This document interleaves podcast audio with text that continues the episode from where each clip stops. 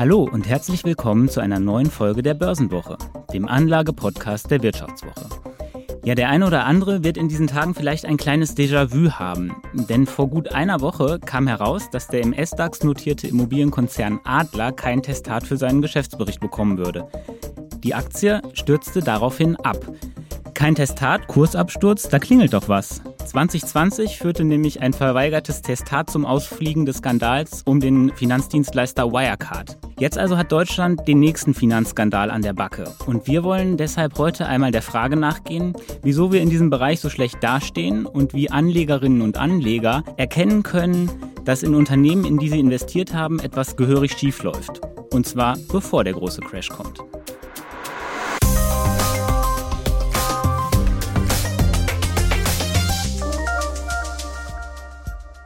Ja, und kaum jemand kann dazu wohl mehr erzählen als mein heutiger Gast. Sie hat schon Jahre vor der Pleite kritisch über Wirecard berichtet und 2020 auch ein Buch über den Skandal geschrieben. Für die Wirtschaftswoche ist sie seit vielen Jahren Finanzskandalen auf der Spur und heute ist sie hier. Herzlich willkommen, Melanie Bergermann. Schön, dass du da bist. Ja, hallo Georg. Danke, dass ich bei euch sein darf heute. Ja, Melanie, du hast über die Immobilienbetrüger von S&K geschrieben, über den wegen Marktmanipulation verurteilten Ex-TV-Moderator Markus Frick. Natürlich über Wirecard, aber du hast auch über die Adler Group, die jetzt in den Schlagzeilen ist, ja geschrieben und zwar schon seit 2015, also ganz lange bevor das jetzt alles ans Licht kam. kam kommen diese ganzen Skandale eigentlich zu dir oder gehst du zu ihnen? Also offen gestanden warte ich ja seit Jahren drauf, dass du mir mal einen lieferst. Ähm, ich hoffe, das holst du auch mal nach. Meistens ähm, muss man aber sagen, ist es, ähm, ist es eine Mischung. Ähm, manchmal kommt jemand auf mich zu und sagt, oh, ich habe bei Unternehmen XY was Komisches festgestellt, gucken Sie doch da mal drauf. Ähm, die Hälfte der Fälle kommt aber auch ganz banal zustande. Ich lese Zeitungen und denke, ach Mensch, das ist ja mal ein spannendes Unternehmen, das sollte ich mir mal anschauen. Ähm, und ähm, ja, mache dann eine erste Durchschau. Also es ist so 50-50, würde ich sagen. Und wie war das bei Adler? Bei Adler war so, ähm, dass mir jemand aus der Immobilienbranche erzählte, äh, dass äh, Cevdet Kana zurück am Immobilienmarkt ist. Für alle, die ihn nicht kennen, ähm, er hatte die Immobilienfirma Level One gegründet, ähm, die pleite ging und äh, das war die zweitgrößte Immobilienpleite in Deutschland. Und äh, ähm, äh, diese, diese Quelle sagte mir eben, äh, dass Cevdet Kana hinter ähm, der Adler Real Estate ähm, steht. Ähm, aber eben nicht offiziell, sondern äh, inoffiziell. Und der Information ähm, äh, bin ich dann nachgegangen und ja, das war so der Startpunkt. Und darum dreht sich ja jetzt auch viel in dem, in dem aktuellen Skandal um Geschäfte mit nahestehenden Personen eben aus seinem Umfeld, wenn ich das richtig ja, sehe. Genau. Mhm. Jetzt haben wir gesagt, okay, wir haben einmal Adler, aber es, du hast auch schon ganz viele andere ähm, Skandale kritisch begleitet und äh, es gibt ja sogar auch noch Skandale in Deutschland, die du nicht, äh, über die du nicht geschrieben hast. Zum Beispiel ähm, gab es die P&R-Containerpleite, dann hatten wir äh, Steinhoff, den Möbel, Möbelkonzern im MDAX, der pleite gegangen ist. Ähm, wir hatten äh, Solar Millennium, wir hatten KTG Agrar. Also es ist ein relativ bunter Strauß an, an Skandalen, mhm. die es in Deutschland in den letzten Jahren am Finanzmarkt gab. Wieso sind wir darin so gut? Gute Frage. Also ich, ich weiß gar nicht, ob wir wirklich mehr Skandale haben ähm, als äh, in anderen Ländern. Aber was mir in Deutschland eben auffällt, ist, ähm, äh, äh dass man sehr lange laufen lässt, beziehungsweise dass lange nicht ein, äh, eingegriffen wird. Nehmen wir, nehmen wir mal Wirecard. Ähm, da gab es ja schon ja, also äh, Monate, vielleicht sogar kann man sagen Jahre, bevor es dann dem Ende entgegenging, äh, zahlreiche Hinweise, dass bei dem Unternehmen nicht stimmt, äh, etwas nicht stimmt. Trotzdem hat ja eine BaFin nicht reagiert, eine Staatsanwaltschaft hat nicht reagiert. Das ist ja erst kurz äh, vor der Insolvenz äh, sind sie ja dort eingeschritten. Und das ist so ein Phänomen, das beobachte ich häufig. Wie du vorhin schon gesagt hast, ich, sch ich schreibe seit 2015 über Adler und schon seit Jahren äh, gibt es dort sehr, sehr eigenartige Geschäfte. Und äh, dafür braucht man auch kein Insiderwissen, um das herauszufinden, sondern das ist ja alles, das kann man alles äh, über öffentliche äh, Quellen äh, nachvollziehen. Auch da hat ja niemand reagiert, keine Finanzaufsicht, ähm, aber auch die Anleger äh, sind äh, äh, sehr passiv. Ja? Hast du eine ähm, Erklärung, warum das so ist? Also bei der, äh, auf der Behördenebene würde ich sagen, liegt es daran, dass sich keiner dafür zuständig fühlt. Ähm, ich glaube, also es ist zumindest meine Wahrnehmung, dass die BaFin nicht das Selbstverständnis hat, Anlageskandale mh, aufzudecken. Äh, und äh, bei den Staatsanwaltschaften ist der Antrieb ähm, auch sehr äh, gering. Ich, ich mache mal ein Beispiel. Ich hatte einen Fall von einem geschlossenen Immobilienfonds, wo es wirklich sehr, sehr viele Indizien gab, dass dort Anleger betrogen oder Mittel ähm, veruntreut wurden. Ich sprach dann mit dem Staatsanwaltschaft, mit dem Staatsanwalt aus der Region und der sagte, ähm, also bevor hier nicht mindestens 20 Anlegerklagen auf dem Tisch liegen oder Strafanzeigen, mache ich da mal gar nichts. Und das ist genau das Problem. Ähm, weil die Anleger merken ja äh, erst dann, äh, dass sie betrogen wurden, wenn das Geld schon weg ist, dann ist es ja schon zu spät, dann brauche ich auch keinen Staatsanwalt mehr. Und ich sehe niemanden, der es als seine Aufgabe begreift, proaktiv einzugreifen. Das ist uns ja im Fall Wirecard ziemlich massiv auf die Füße gefallen. Ja. Wirecard ist jetzt fast zwei Jahre her und wir haben mit Adler das nächste Ding. Ist irgendwas besser geworden oder zeigt das, dass es nicht so wirklich toll läuft nach wie vor? Also ich wüsste äh, nicht, was, was besser geworden sein sollte. Also es hat eine kleine Reform äh, bei der BaFin gegeben, es hat äh, einen Chefwechsel gegeben, aber ähm, damit allein veränderst du ja erstmal nichts. Ne? Also das ist ja auch eine, eine Philosophiefrage. Wie begreife ich meinen Beruf ähm, oder meine Aufgabe? Begreife ich es als meine Aufgabe, äh, Betrug zu verhindern oder wenn was schiefgelaufen ist, das dann eben aufzuarbeiten? Und wenn du es nicht als deine Aufgabe begreifst, ähm, frühzeitig ähm, äh, Dinge zu verhindern, ja, oder einzugreifen, dann da, da nützt es auch nichts, da irgendwie ein paar Regeln zu verändern und einen neuen Chef draufzusetzen. Das ist eine Kulturfrage. Also es waren eher kosmetische Veränderungen, die man ja, vorgenommen hat. Ja, ist meine Wahrnehmung, ja. Nach einer kurzen Unterbrechung geht es gleich weiter. Bleiben Sie dran. Sie leben Fairness, Kultur und Werte? Zeigen Sie Ihr Engagement als Arbeitgeber und werden Sie Teil der Fair Company Initiative. Mit der Fair Company Initiative zeichnet das Handelsblatt Unternehmen aus, die insbesondere Berufseinsteigern und Young Professionals ein faires, attraktives Arbeitsumfeld bieten. Zu den entscheidenden Werten gehören unter anderem das Engagement für Mitarbeitende, Diversity und Chancengleichheit, Nachhaltigkeit und gesellschaftliche Verantwortung. Erfahren Sie jetzt mehr unter faircompany.de. Was ich mich ja frage ist, wenn du jetzt auf einen, ja, sagen wir mal, problematischen Sachverhalt bei einem Unternehmen stößt, aus welchen Gründen auch immer, ähm, wie gehst du dann typischerweise vor, um der ganzen Sache wirklich auf den Grund zu gehen? Und äh, zum Beispiel bei, bei Adler äh, gab es ja auch ähm, Vorwürfe eines äh, recht bekannten Leerverkäufers, Fraser Paring, und ähm, solche, solche Vorwürfe haben ja oft äh, erstmal einen sehr starken, ähm, ja, sehr starke Auswirkungen auf die Aktie, aber man muss ja irgendwie evaluieren, was ist da wirklich dran? Wie gehst du da vor? Also in der Regel ähm, ziehe ich mir erstmal alles, was, äh, was es an Veröffentlichungen gibt. Das ist ähm, ähm, äh, eine ganze Menge mehr, als man sich das oft vorstellt.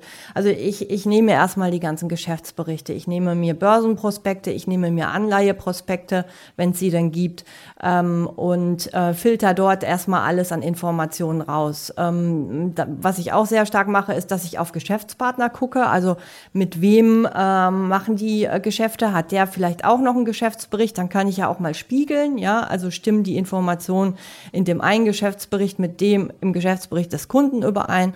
Äh, dann flüge ich ähm, ähm, regelmäßig auch das Handelsregister ähm, äh, durch und ähm, äh, auch Transparenzregister, um Gefühl dafür zu kriegen, wer steht denn hinter einer Firma eigentlich, wer steht hinter einem Aktionär. Und ähm, äh, so sammle ich mir erstmal jede Menge äh, ähm, ja, öffentlich verfügbares ähm, Material zusammen. Und ähm, was ich dann auch oft mache, ist, ähm, äh, dass ich es äh, spiegel, also mit Pressemitteilungen zum Beispiel. Also ist das, was aus, ähm, aus, aus äh, gerichtsfesten Dokumenten sozusagen hervorgeht, auch das, was die Gesellschaft immer so kommuniziert hat. Und da gibt es dann schon manchmal sehr ähm, äh, äh lustige Unterschiede, die dabei auftauchen. Hast du da ein Beispiel für? Ja, also Unternehmen würde ich jetzt äh, äh, ungern sagen, weil wir mit denen ja auch immer wieder Rechtsstreitigkeiten haben. Aber äh, es gibt ein äh, äh, großes Unternehmen, das notiert im MDAX. Ähm, das ähm, hat jetzt schon mehrfach einen Konzerngewinn dargestellt, äh, der nicht dem Konzerngewinn entspricht. Also äh, die weisen dort äh, Zahl XY aus und wenn du dann in die Gewinn- und Verlustrechnung im Geschäftsbericht schaust, dann äh, stellst du fest, dass die Zahl nicht stimmt, sondern dass das, was sie als Konzerngewinn ausweisen, nur der Gewinn aus fortgeführten äh, Geschäften ist. Also das, was sie abstoßen wollen, das lassen sie einfach hinten und, runterfallen. Unter den Tisch fallen. Ja. Jetzt ist es natürlich dein Job und ich habe auch das Gefühl, du beschäftigst dich da sehr gerne mit, ähm, diesen, da ganz tief einzusteigen. Aber der mhm. typische Otto-Normalverbraucher hat vielleicht ein bisschen weniger Zeit dafür. Was sind denn für den so erste Anzeichen, wo man hellhörig werden sollte und vielleicht ein bisschen vorsichtig, wenn man irgendwie eine Aktie im Depot hat und da ja. kommen plötzlich was sind, was sind Warnzeichen für dich? Ja, also ich würde jedem Anleger, bevor er in ein Unternehmen investiert, empfehlen, ähm, dass er sich natürlich den Geschäftsbericht mal einmal durchliest. Ja? Ähm, und wo ich immer drauf schauen würde, ist die Cashflow-Rechnung. Also weist ein Unternehmen vielleicht hohe Gewinne aus, aber es kommt kein Geld in der Kasse an. Das ist ein typisches Warnsignal. Da kann es manchmal Unterschiede geben, die können manchmal auch plausibel oder einfach zu erklären sein, aber äh, da würden bei mir zumindest mal die Warn Warnlampen angehen und ich würde wenn ich solche Diskrepanzen sehe, äh, da sehr genau nachschauen, ob die erklärt sind. Wenn die nicht erklärt sind oder nicht plausibel erscheinen, Finger weg. Was ich mir auch immer anschauen würde, ist, ähm, ob es äh, Geschäfte mit nahestehenden Personen gibt. Ähm, da gibt es in der Regel in den Geschäftsberichten Kapitel zu. Ähm, äh, wenn das viele Seiten ähm, lang ist und man das Gefühl hat, Mensch, äh, das könnte sein, dass da der Chef oder der Großaktionär doch ein bisschen sehr begünstigt wird, würde ich auch schon mal prophylaktisch äh, die Finger davon lassen. Weil wenn sowas auf einem kleinen Level gemacht wird, wird es eben auch oft auf einem ähm, äh, großen Level äh, gemacht. Also das sind mal so zwei ganz banale Beispiele äh, oder zwei ganz banale Sachverhalte, den jeder Anleger ohne viel Fachwissen erstmal auf den Grund gehen kann. Du sagst ohne viel Fachwissen, aber wenn man die Kapitalflussrechnung sich anschauen möchte, dann muss man ja auch ein gewisses Grundverständnis haben für Zahlen und, und äh, Rechnungslegung. Was sich beim Wirecard-Skandal so, äh, was mir letztlich gezeigt hat, okay, da ist wirklich irgendwas faul war, als sie, ähm, es gab ja die FT-Berichterstattung im, im mhm. Februar no, 19 war es, glaube ich. Und Wirecard hat darauf ja geantwortet und gesagt, nichts an dem Artikel sei, sei wahr. Ja. Und das fand ich, war halt so die absolute rote Flagge, wo ich gedacht habe, okay, also da ist irgendwas ganz, ganz gewaltig ähm, falsch, weil in dem Artikel ja auch also einfach ganz viele nachprüfbare Fakten standen, die, die stimmten. Und wenn ein Unternehmen das so pauschal zurückweist, da habe ich direkt gedacht, okay, also mit dem Laden ist ja wirklich irgendwas ganz falsch. Ähm, Gibt es auch noch so, so, so Sachen, wo man ja ein bisschen, die sich in der Öffentlichkeit abspielen, wo du sagst, ja, das hatte ich vorhin ja schon, äh, schon angedeutet. Ich gucke mir Pressemitteilungen zum Beispiel an und ähm, schaue, ob das mit der Realität übereinstimmt. Weil genauso wie du es jetzt bei Wirecard ähm, äh, beschrieben hast, gibt es eben auch Unternehmen, wenn du dir nur deren Pressemitteilungen durchliest, dann hast du das Gefühl, das ist das beste Unternehmen aller Zeiten. Da hat es noch nie ein Problem gegeben, da wird es auch nie ein Problem geben und die Zahlen sind total genial. Ja, und äh, dann spiegelst du das mal mit, den, mit dem Geschäftsbericht und stellst fest, ist ja gar nicht so. Wenn ein Unternehmen so agiert oder, wie ich es vorhin äh, skizziert, einen Konzerngewinn äh, benutzt, der gar nicht der Konzerngewinn ist, dann weiß ich eigentlich sofort, da stimmt auch mehr nicht. Weil ein seriöses Unternehmen äh, agiert so nicht, so wie du es mit Wirecard eben auch skizziert hast. Ein seriöses Unternehmen würde niemals sagen, nichts an diesem Text ist wahr. Ja, ähm, und das ist, das ist für mich ein absolutes ähm, Warnsignal, wenn ein Unternehmen so hyper, hyper PR macht, sage ich mal. Ja, teilweise ist es ja in der Tonalität der Mitteilung schon ablesbar, ohne dass man das jetzt spiegelt, wenn, wenn die Mitteilungen einfach so sehr pushy sind, dass man da gewisse Zweifel bekommt. Und auch wenn, wenn ähm, Mitteilungen so in, zu jedem ja, zu jedem gewonnenen Vertrag rausgehauen werden. Das finde ich ist auch immer ein bisschen seltsam, wenn Unternehmen da so alles an die ganz große Glocke hängen wollen. Das ja, das ist äh, dann wahrscheinlich ein Indiz dafür, dass sie nichts Richtiges zu verkünden haben, ne? wenn sie den kleinsten 100.000 Euro Umsatzvertrag äh, irgendwie verkünden. Da hast du absolut recht. War bei Wirecard ja auch so. Ja, und dann kann man natürlich als Anleger immer natürlich dir folgen, zum Beispiel auf Twitter, um ähm, alarmiert zu sein, äh, wenn irgendwo. Aber dir natürlich auch. Mir auch manchmal, aber. Du hast manchmal schon ganz schön interessante Fälle, lieber Georg. Da bin Dank, ich manchmal schon Dank. neidisch, was du da wieder gefunden Ach du hast. liebe Zeit, okay. ja, mal schauen. Ich hoffe, dass in der Zukunft auch noch einiges kommen kann. Jetzt habe ich ja im ähm, Verlauf des Wirecard-Skandals auch einmal mit ein paar geschädigten Aktionären gesprochen und äh, bin da auf eine ganz typische Reaktion äh, gestoßen auf Kritik. Es gab so, ein, so, ein, so, ein, so eine Reaktion, so eine Abwehrreaktion, dass man gesagt hat, okay, das, was die Bergermann schreibt, das ist ja alles Quatsch. Und man hat sich nur die Informationen rausgesucht, die sozusagen die eigene Investmentthese bestätigt haben. Wie, wie kann ich mich denn davor schützen, in so ein einseitiges Bild reinzukommen, wenn ich bei einer Aktie investiert bin? Nach einer kurzen Unterbrechung geht es gleich weiter. Bleiben Sie dran. Soll ich jetzt Haus oder Wohnung kaufen? Wie sparen Erben Steuern? Bei solchen Fragen kann eine professionelle Zweitmeinung helfen. Die gibt es jetzt mit dem neuen Vivo Coach Newsletter. Er liefert jede Woche Antworten auf Fragen zu Geldanlage, Vorsorge, Steuern, Recht und Karriere. Und Sie können selbst Fragen stellen. Die Antworten geben unabhängige Expertinnen und Experten. Abonnieren Sie den kostenlosen Newsletter jetzt unter vivo.de slash newsletter slash coach. Vivo Coach. Wissen, das sich auszahlt. Huh, ähm, das ist natürlich sehr stark eine, eine, eine Persönlichkeitsfrage. Ne? Du hast recht, bei Wirecard gab es viele, die waren davon überzeugt, äh, dass bei Wirecard alles in Ordnung ist und jeder, der was anderes behauptete, äh, von dem hieß es erstmal, na ja, der hat sich ja mit den Hedgefonds verbrüdert und die wollen ja einfach nur ein Unternehmen fertig machen. Wenn du so strukturiert bist, dass du andere Meinungen nicht zulässt, äh, dann kann ich dir ehrlich gesagt nicht helfen. Ähm, aber Ist vielleicht ja, dann auch genau ein bisschen schwierig. Fehler- ein bisschen schwierig, erfolgreich zu sein an ja, der Börse. genau, wenn genau. man- Diesen Fehler sollte man sich, sollte man nicht machen. Also man sollte immer auch äh, die Antithese äh, äh, äh, bilden und ähm, gucken, was, was spricht denn eben dagegen. Offen gestanden habe ich das ja bei Wirecard, als ich irgendwann nicht weiterkam, auch gemacht. Ähm, also ich war irgendwie, hatte das Gefühl, da stimmt was nicht, konnte es aber nicht belegen. Also habe ich einfach mal so getan, als glaube ich Wirecard. Ähm, dass sie ganz viele tolle Kunden haben, dass sie im Digitalbusiness eine ganz große Nummer sind.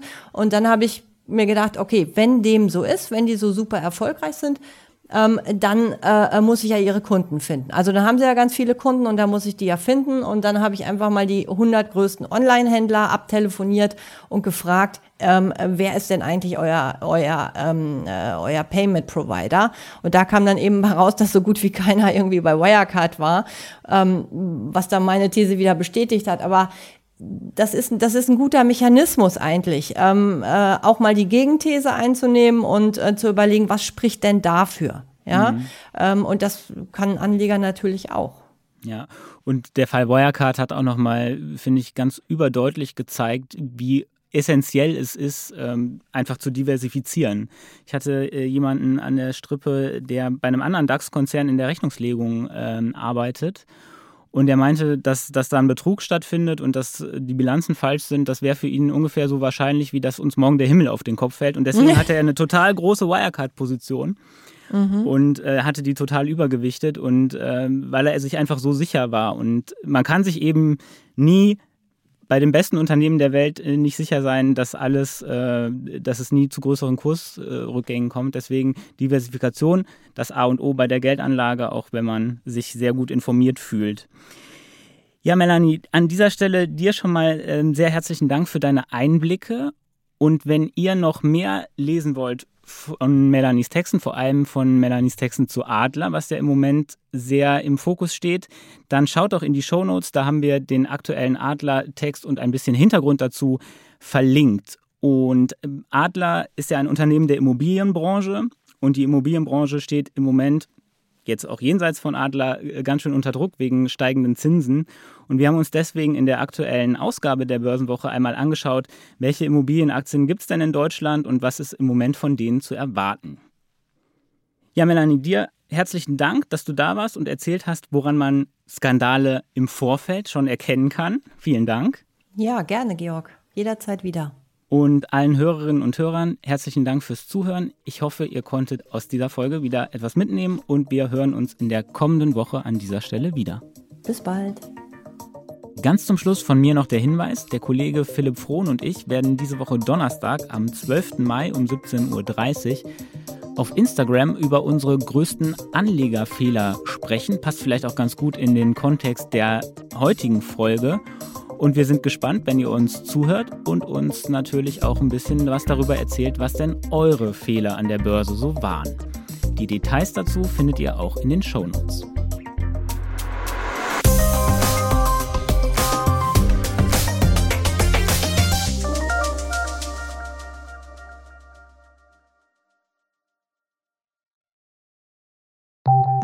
Nach einer kurzen Unterbrechung geht es gleich weiter. Bleiben Sie dran.